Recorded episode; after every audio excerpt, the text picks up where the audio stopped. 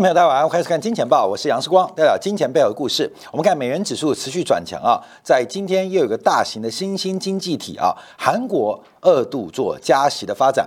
那整个目前新市场在股市、汇市跟债市在相对高档之际，似乎出现了大量资本流出的一个发展啊，所以韩国在今天。再度宣布加息啊，又会对于新兴市场产生什么样的影响？好，我们今天的新闻啊，韩国央行在今天召开了金融货币委员会的货币政策会议，决定把基准利率从从原来的零点七五再上调一码零点二个百分点。来到百分之一啊，这是八月份以来的第二次上调利率，第二次上调利率，那也来到了新冠疫情前的利率水平。所以韩国央行目前积极的在进行啊整个货币政策呃这个正常化的一个过程。所以超低利率时代是不是已经结束？是不是已经完结了？像今天啊，台湾最大的金控富邦金控啊就发表了认为明年。年中过后，美国就会加息，而台湾央行应该也会跟进，所以这个全球进入一个加行循环，而包括了股市，特别对利率敏感的房地产，都是值得大家特别当心跟留意的啊。所以，我们看到韩国央行在今天是本年度第二度降息，把利率拉高之后，进一步未来进一步。韩国还有可能继续加息，那到底会加息到什么样的地步？加息到什么样的空间？那我们就来做个分析跟掌握。尤其韩国央行的升级动作，是为了支撑汇价吗？还是为了消弭消弭啊目前高居不下的物价物价膨胀率？好，后面我们看到，因为明年啊三月份韩国要进行大选，那韩国的执政党文在寅领导执政党非常有可能丢掉。呃，这次的选举，也就是韩国的执政党可能在明年三月选举，按照最新的民调可能会失利。那最重要的原因就是韩国的老百姓。已经受不了目前这个不断上涨的房价，甚至消费者物价。我们看到，按照韩国的这个最新的物价，在十月十九号公布的，那目前韩国的消费者物价指数已经来到了百分之三点二，百分之点二，这创下了将近十年以来的一个新高，这是二零一二年以来最高的发展。好，还是要特别留意哦，因为二零一二年。是每个石油啊重新站回三位数字的时刻，所以当时的物价上涨主要的推力来自于能源。可是我们一直提到，能源的价格到了八十块就涨不动了。这一次物价上涨的发展是非常全面，而且是资产价格带动的。所以我们看到，美韩国的年轻人现在对于文在寅。打房的政策不满意，所以啊，这个使得现在文在寅所属的执政党目前民调开始逐渐去落后，而且落后的幅度加大。所以韩国央行认为啊，通货膨胀将会在相当长的一段时间内高于目标。所以啊，这个对于整个物价失控的可能性，提前做出了政策应对。同时，在今天，韩国央行也把未来未来的消费者物价指数做出了一个上调，特别是我们看到，本来预估啊，这个今年的物价是百分之二点一的上涨，明年是百分之一点五的上涨，现在大幅上修，今年变成百分之二点三，明年则从上修了零点五个百分点到了百分之二，所以韩国央行也是一个现在发现物价膨胀。跟资产价格泡沫问题已经恶化的另外一家央行，所以现在大举升息，能不能平抑韩国的物价？能不能平抑美韩国年轻人的愤怒？可能已经为时已晚了，所以现在紧急加息动作，基本上对于这个房地产、对于物价有没有帮助？现在要进一步做观察。那同时啊，我们来看一下全球的央行的货币政策。呃，韩国有进一步的做加息动作，越来越多国家在进行降啊升息的发展、加息的发展。那主要有些这个降息的国家，像特别我们提出丹麦啊，你说这是去年年底，绿色的是代表降息。红色的代表升息，到最新十一月份，我们看到红色的已经超过一半。仍然，少数的国家或经济体仍然在降息。譬如以丹麦为例，那丹麦为什么要降息呢？丹麦为什么降息呢？主要是汇率战啊，主要是汇率战，因为丹麦的这个汇率过强。啊，汇率过强，导致丹麦央行为了顾及汇率，不得不降息啊，不得不降息。那为了改变自己的贸易条件跟国际贸易的竞争优势啊，所以这不得不降息。所以事实上，假如扣掉单纯为了汇率因素过强的话，大部分的国家或经济体现在都面临一个非常严苛的加息压力。那这是被动的，这是被动的。所以面对目前。有机生长的物价膨胀，还有无限扩张的资产价格，现在的加息能够控制得住吗？能够控制得住吗？这已经形成一个很大的问号。所以过去啊，我们这两个月时间一直跟大家提醒啊，最怕就是央行的决策出现了错误，而后面的弥补政策会来得过于激烈，来得过于激烈。像韩国两次加息，就把韩国股市给打趴了。就把韩国股市给打趴了。那这个韩国家进一步加息，那韩国股市的颈线会不会有进一步失守的危机？所以我们不怕央行政策会失误，我们怕央行政策修复失误的政策。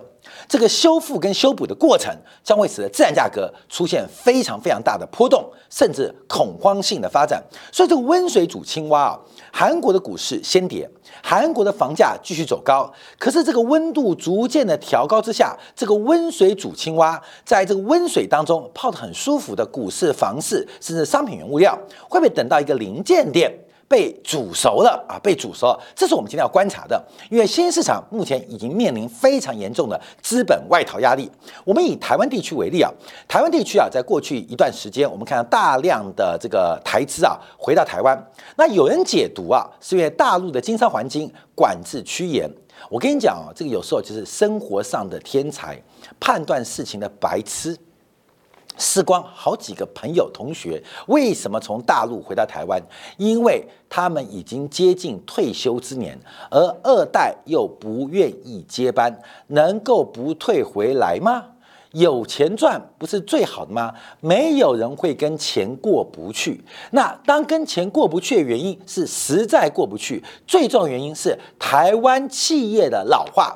我们回想啊，这十年前阿里巴巴啊来台湾，这个马云啊来台湾参加这个创新者论坛，你记得吗？马云不是在台上讲吗？他觉得不可思议，越讲创新，底下台湾的科技大佬，从张忠谋到施正荣，每一个都基本上快要坐轮椅来听演讲了。为什么台湾的创新论坛全部是老人家参加，而不是年轻人参加？还记得吗？这是十年前马云讲的话。其实这也代表台湾不仅人口老化，也代表台湾企业的老化发展。那大量的台资、台商资金回流，除了大陆管制趋严，还有全球的洗钱防治跟追税的过程。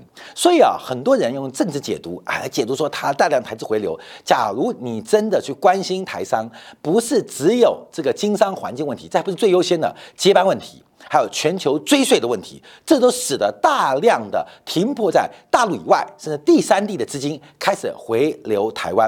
在那么大的回流台湾的一个动力之下，台湾今年的资本仍然是净流出的。那为什么那么多钱回台湾，台湾这个资本账的总账还是净流出呢？就是有人跑得更凶。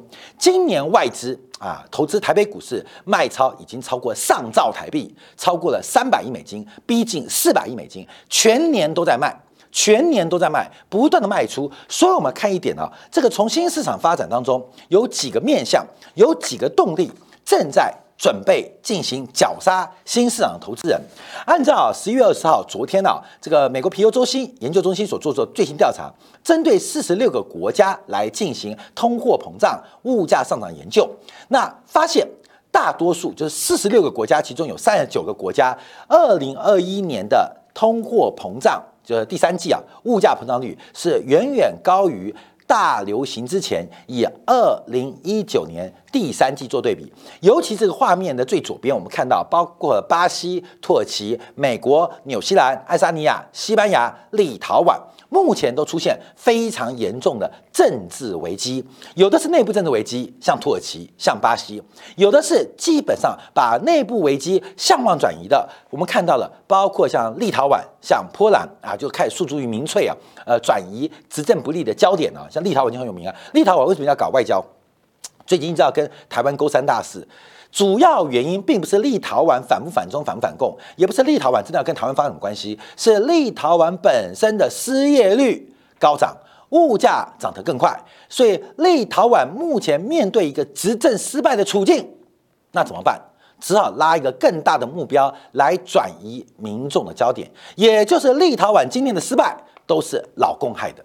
都是老中害的，所以我们看到这个国际的外交，它不过是国内政治的延伸。那国内政治发生什么问题？其实我们从这张图表看到，很多国家现在。内外交迫，有的是内政问题，有的是这个转移与外交的一个政策，所以这很明显可以看得出来。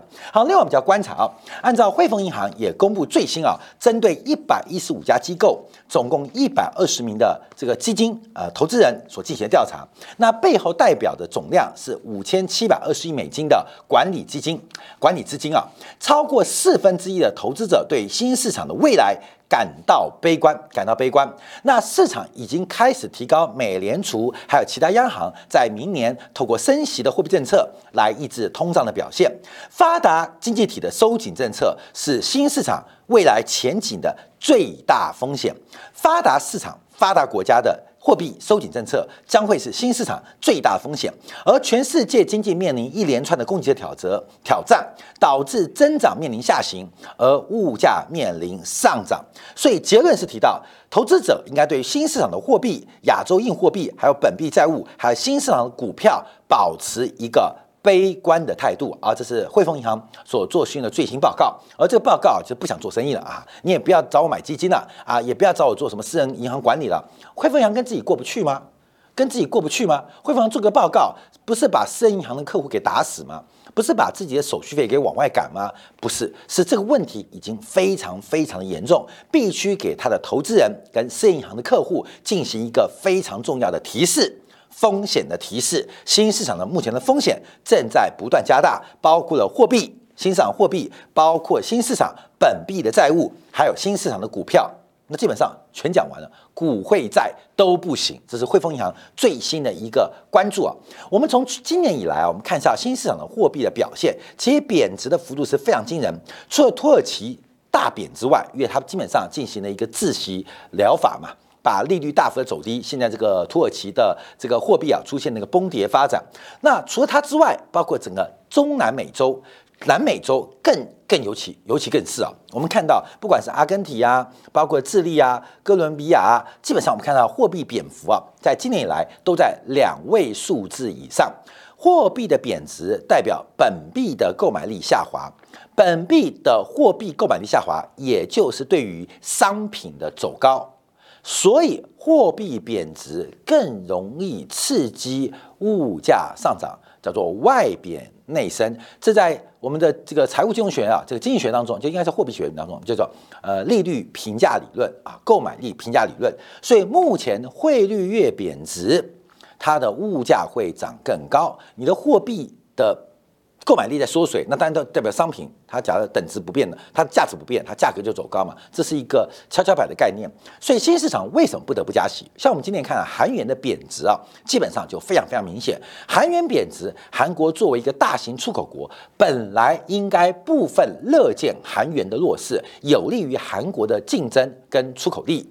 可是这个货币贬值带来的反效果是，韩国内部的物价出现了难以控制的局面。所以在权衡过当中，出现了平抑内部物价而放弃了外币货币贬值的可能性。那对于其他新兴国家，那问题更麻烦。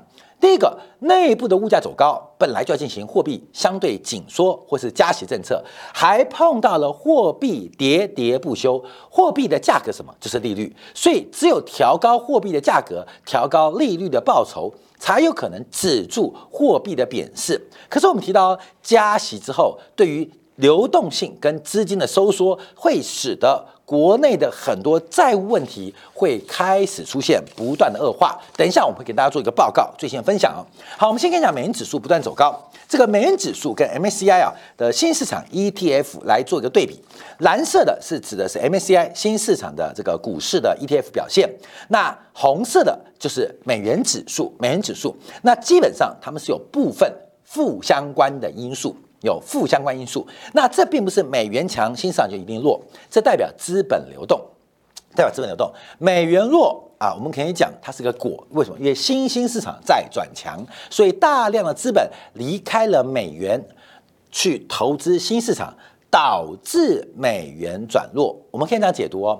那新市场进一步转强，也会使得美元的抛售压力加大啊。后面我们可以把这个因跟果先这样做假设。那么反过来，我们当美元是因，新市场是果，美元的贬值相对于。新市场的投资的这个呃吸引力就升高啊，升高，所以基本上美元越贬越能显示出新市场的投资价值。但不论如何，他们两个是一个负相关的逻辑。我们现在特别观察，因为这个时间是从两本世纪以来抓来的，现在要掌握，因为啊，美元指数从二零一六年加息循环之后，在这边横盘了非常久，非常久，二零一六、一七、一八、一九。到二零，美国把利率降到零啊，我们这长期角度，根本就是从两千零四年看过来的哦啊，这将近二十年喽。这一段这一段啊在干嘛？这段尾巴就这边在干嘛？美国把利率降到零，每个月印一千两百亿的 QE 计划，对于货币来讲，这叫做利空，看到没有？叫利空啊，利空对货币来讲是利空嘛，对不对？那这个重大的利空，关键我们现在拉远来看哦，有没有跌破这个颈线？没有，也就是利空回撤颈线不破，利空不跌，那它就是一个非常重要强势表现的一个特征。利多不涨，就是一个弱势表现。明显的讯号，所以我们过去啊都比较短，我们这拉比较长啊，关比较长，所以我们先看红色的美元这一段时间在干嘛？美联储利率从百分之一点五降到百分之零，在原来 Q E 过去的存量之下，又增加了将近两兆的规模，也就是不断的印钞，不断的降息，美元怎么样？美元来到这个颈线，叫做利空不跌。那现在利空要结束，了，看到？利空都不跌了，你觉得利多会不会涨？至少利多不会跌嘛，你懂意思了吗？所以美元指数这个往上迹象是非常非常明显，明显也是我们过去一年啊跟大家来做一个提醒跟追踪的。那目前越来越摆脱原来的一个低点了，从八十九线来到在昨天晚上最高来到九十六点九九啊，就逼近九十七的位置。那一旦利多来了，看到没有？这一段哦，这一段一旦利多来了。加息 taper，那它会不会过高？那就是一个大概率的发展契机。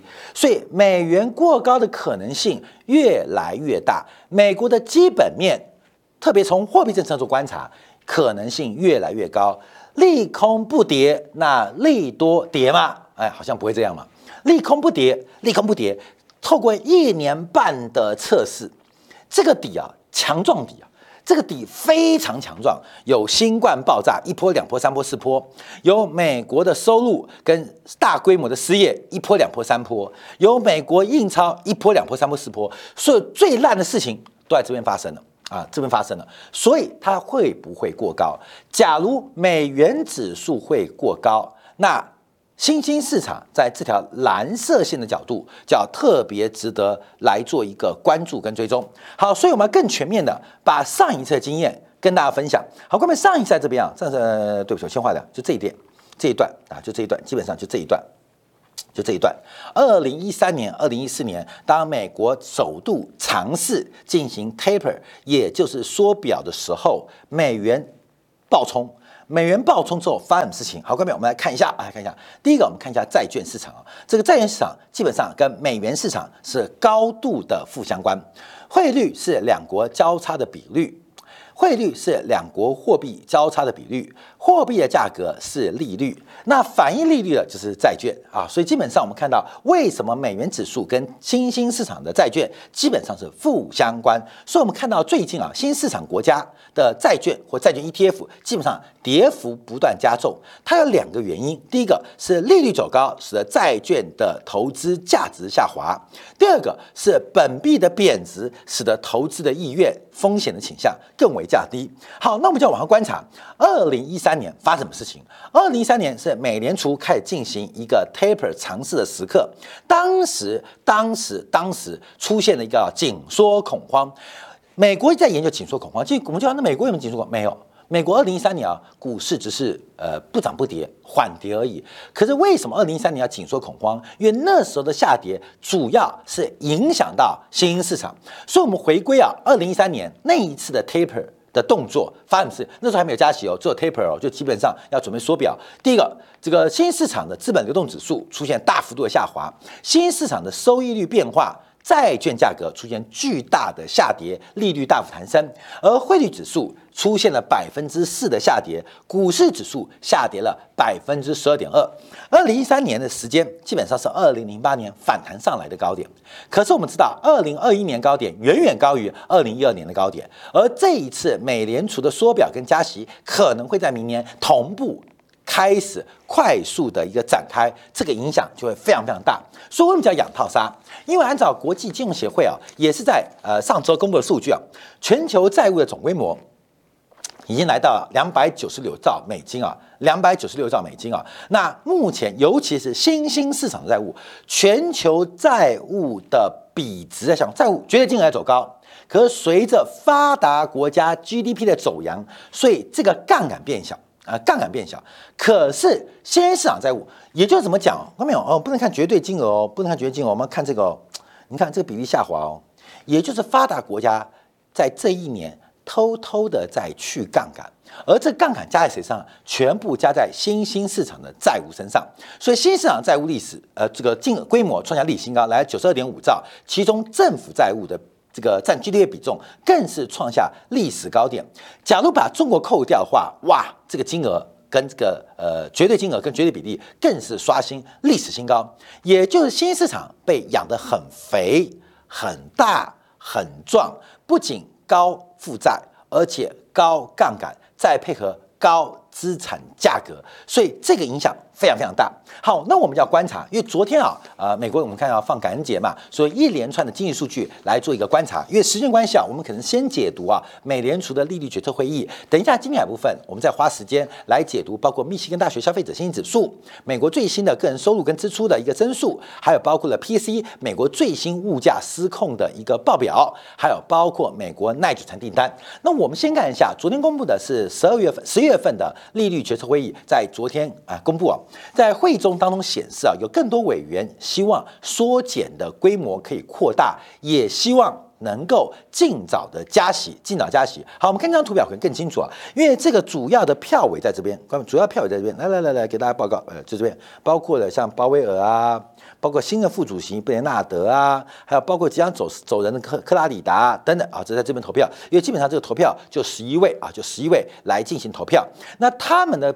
呃，这个共识是什么？我们看一下。呃，当时通过啊，就是从一千两百亿的 QE 计划，每个月缩减一百五十亿的增量。目前美国还在印钞，只是每个月印钞的速度，印钞机逐步的放慢。那在明年六月份结束。那我们现在要观察啊，鲍威尔当时说时啊，提到要把这个 QE 退场。跟加息进行脱钩，可从会议纪要来做观察哦，美联储的官员对当时的决策提出了非常多担忧。第一个就是高速上涨的通胀到底要多长的时间才能缓解，而且在等待的过程当中，是不是需要更多的加息或提早加息来让经济降温？那在会议当中主要讨论是通胀压力啊，目前所需时间比预期来的长。那这会出现一个很特别变化，就是美国的货币政策从到有问题，在完全就业的背景。等一下提到了美国昨天公布的出请申请失业金人数、初领申请失业人数，已经证明美国是完全就业。说为什么美国物价会失控？在不加息、不缩表的过程之下，美国物价会无穷无尽的涨下去。以韩国最新民调为例，那明年其中选举，民主党。拜登所领导必大败而无疑啊，必大败而无疑，就是没有办法，因为我们讲过菲利普曲线嘛，我讲菲利普曲线，它现在已经变成一个垂直面了，就是再怎么样货币政策，它不可能降低失业率，只会增加物价。为什么这样说？等一下，我们从这个初领申请失业金的人数就做出个证明，连申请失业金补贴人、伸手要钱的人都没有。请问，请问，这不是完全就业？什么是完全就业？所以，美国这个忍耐跟忍受啊，超出过去以往，现在付出的代价就非常非常困难，而且特别提到，就对于通胀预期的硬刚化跟这个强化提出了担忧。好，我们看美国前任财政部长啊，桑莫斯啊，在昨天就访问提到，美国通胀在接近三十年最高情况之下，要请大家注意，因为在拜登提名鲍威尔担任主席。布雷纳德担任副主席的时候，他们两位的措辞都已经出现了一个非常大的改变。所以，上面说提到，美联储进入一个全新的时代啊，进入一个全新的时代。而这个时代，观众朋友就代表他们知道经济已经过热了。新的问问题是如何让这架爆冲的飞机，还有已经失去燃料飞机，能够。软着陆能够软着陆，所以沙漠斯啊就特别提别。那从这个利率调期调期的市场当中，你看到已经市场上反映，明年六月份美国非加息不可。我们从债券市场也同样看到，短天期的债券利率跟市场通常反映的是官方政策。不管从利率调期或联邦基金利率期货市场，还从短天期的国债，我们都已经看到市场已经强烈预期美国。这一次的货币政策错误将会导致市场上一个非常巨大的灾难性结果，分享给大家。好，稍后我们在今两部分啊，针对美国昨天公布的数据，特别是完全就业的环境，美国的缩表如此缓慢，加息动作如此的迟疑，会有什么样的发展跟结果？